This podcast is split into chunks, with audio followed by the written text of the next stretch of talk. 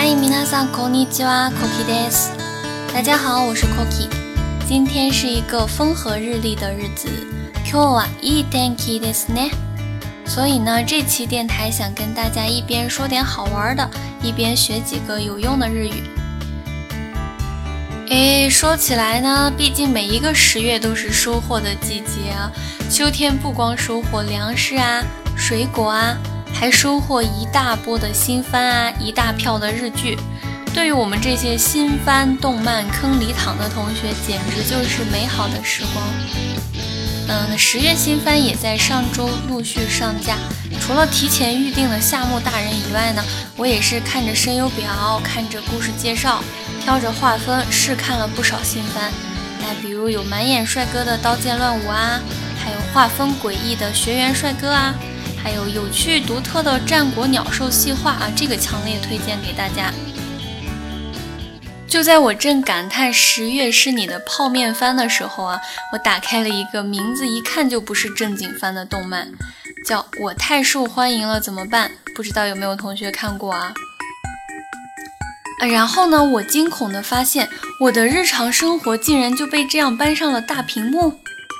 为什么呢？因为我除了没有女主睡了一周暴瘦到画风突变这个技能以外，其他各种宅腐肌的属性我全部都占了。看着女主呢，简直就像在看我自己啊！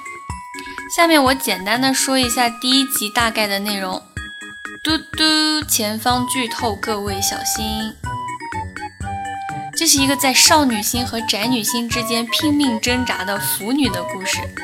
女主是一个无药可救、自带腐女、腐娇喜、腐娇喜和宅女 otaku otaku 属性的一个胖子，基本上呢就是溺死在二次元 nijigen nijigen 里面无法自拔的一个人啊。最大的兴趣爱好呢就是看帅哥在一起的画面，然后呢脑内自动配对、限定攻受、进行小剧场脑补。也就是说，比起公主和王子的这种设定，女主更喜欢王子的旁边是王子这种画风啊。当然，我也是这样子的。然而呢，天有不测风云，女主因为自己喜欢的乙女动漫男主角，也就是二次元里面的男朋友挂了，所以说太难过了，心情不好，请假睡了一周，然后暴瘦，瘦到画风都变了，变成了一个二次元里才存在的萌妹子。啊，这里告诉我们一个道理啊，每一个胖子都是潜力股。然后呢，毫无意外，去了学校以后呢，女主就被四个性格不同的男生开始追求。哦喽，这个看脸的世界。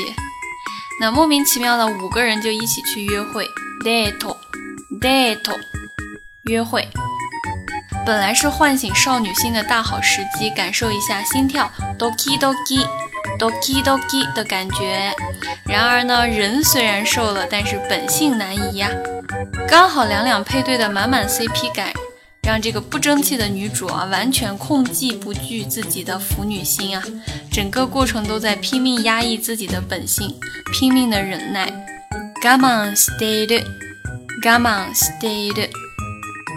啊，然而这种忍耐并没有什么卵用。动漫周边限定版最后一个这种丧心病狂的消息，彻底唤醒了女主的宅属性。走向周边店的那一刻呢，女主好像就注定与现充李亚居李亚居无缘了。之后呢，女主就被男生们发现了宅属性，各种嫌弃。动漫结束，加纳库德。当然不是，才第一集，看进度条，剧情也不该这么演啊！啊，那之后后事如何，大家自己去一探究竟吧。我在这里呢，只是想为我们自带宅属性的妹子们鸣不平啊！凭什么暴露了宅属性就会注孤生啊？编剧，我要和你谈一谈啊！嗯，我知道我还是单身狗啊。だからどうしたの？ 呃，不知道会不会有妹子跟我一样啊，就是喜欢看动漫，喜欢打游戏。当然，我限定是在乙女和 BL 游戏里面。听抓被声优萌的耳朵怀孕，看声优见面会比看到爱豆演出更热血沸腾啊！喜欢逛展子，偶尔出出 cos，买买本子。啊，我好像说了什么不得了的事情呢？哼哼，总之呢，就是又宅又腐，前途未卜，嘿嘿。说到这儿呢，我就想说说我自己的感受。我觉得喜欢二次元这种事情，并不会影响我们在三次元里也能活得红红火火、恍恍惚惚啊。每一个长期的爱好呢，反过来也会影响一个人的生活状态和处事方法。就我个人来说，二次元实在是太美好了。比如说夏目的温柔啊，海贼王的热血，万事屋里大家的深深牵绊，还有境界的比方里秋人给未来的勇气。好想告诉你，里面祥太给爽子的笑颜，还有《东京食尸鬼》里面孤独却勇敢的金木小天使，这些让人心头一暖、无限治愈的画面，还有这些给我无限勇气的角色人物呢，其实都在柔软或者强大着我的内心。这些看似不切实际的动漫里面，实际上全都是生活的真谛。我觉得这就是二次元带给我的东西，不知道是不是也是大家喜欢二次元的理由。